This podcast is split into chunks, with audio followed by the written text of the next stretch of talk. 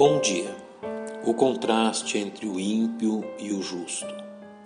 O bom leitor das Escrituras identifica como cena histórica do Salmo 52 o fato envolvendo o Edomita Doeg, descrito no 21 capítulo do primeiro livro do profeta Samuel, quando do encontro entre o fugitivo Davi e o sacerdote Aimeleque, na cidade de Nobe, quando este forneceu a Davi pão para ele e seus homens, assim como a espada com a qual havia matado o gigante Golias.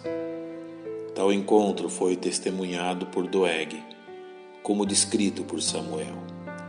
Estava, porém, ali naquele dia um dos criados de Saul, detido perante o Senhor, e era o seu nome Doeg, Edomeu, o mais poderoso dos pastores de Saul.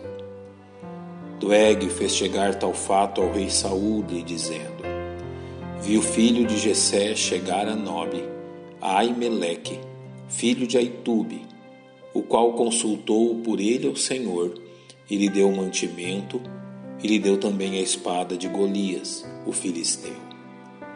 As consequências desse ato de Doeg foram trágicas, como descrito por Samuel.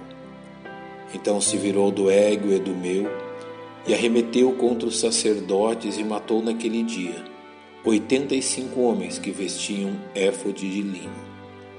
Também a Nobe, cidade destes sacerdotes, passou a fio de espada, desde o homem até a mulher, desde os meninos até os de peito, e até os bois, jumentos e ovelhas, passou a fio de espada. A grande contribuição do Salmo 52 reside em sua descrição do caráter e das atitudes de homens como Doeg, de forma que os justos do Senhor estejam precavidos contra seus maus intentos. Primeiramente, o caráter do homem ímpio é descrito como malicioso. Porque te glorias na malícia, ó homem poderoso, e sua constante intenção maligna é ressaltada.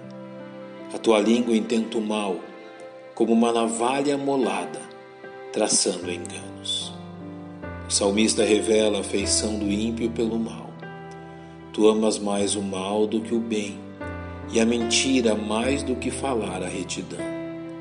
Amas todas as palavras devoradoras, ó língua fraudulenta.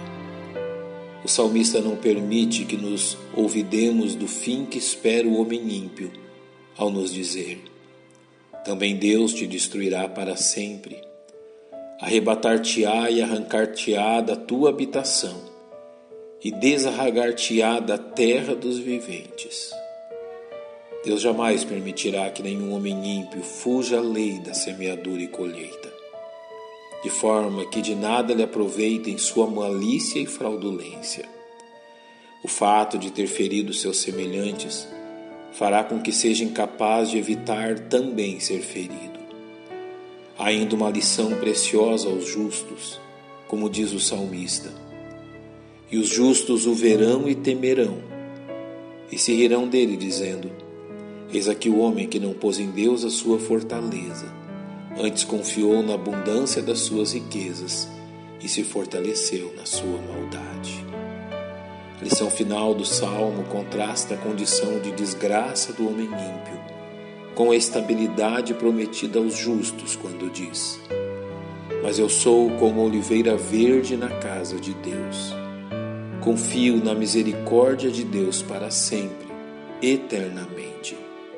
Para sempre te louvarei, porque tu o fizeste, esperarei no teu nome, porque é bom diante de teus santos. Quão importante é que os filhos de Deus reconheçam que, mesmo que em alguns momentos pareça que os ímpios estão em vantagem e que jamais serão julgados, a justiça de Deus finalmente os alcançará.